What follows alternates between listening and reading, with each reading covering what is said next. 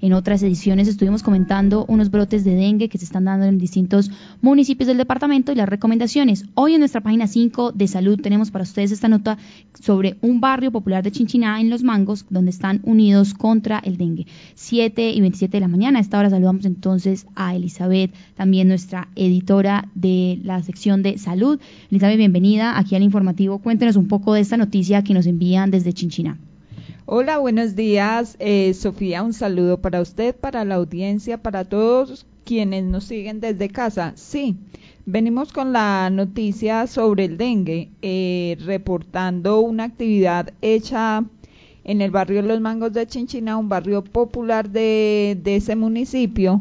Eh, la adelantaron colaboradores de la Dirección Territorial de Salud de Caldas, de EMAS, de la Alcaldía y bueno, también se vinculó personal del Hospital San Marcos con una brigada de salud para complementar la actividad. Allí les hablaron del dengue, del vector que es el mosquito Aedes aegypti y bueno, eh, educaron a la población, los invitaron a desechar los inservibles, a no quedarse con esos recipientes, llantas, tarros, frascos que pueden almacenar agua que a través de los días ahí se puede reproducir el mosquito, la larva.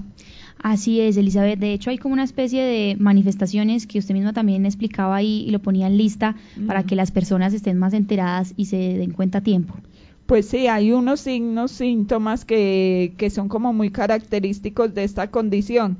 Y bueno, la gente podrá identificar o sospechar si tiene fiebre mayor a 40 grados o si la tienen 40 grados, dolor de cabeza muy intenso, dolor detrás de los ojos, dolores musculares y articulares, náuseas, vómitos, agrandamiento de los ganglios linfáticos y sarpullido. Bueno, esas son unas recomendaciones de la Organización Mundial de la Salud, pero vale aclarar que de una persona a otra las manifestaciones pueden cambiar.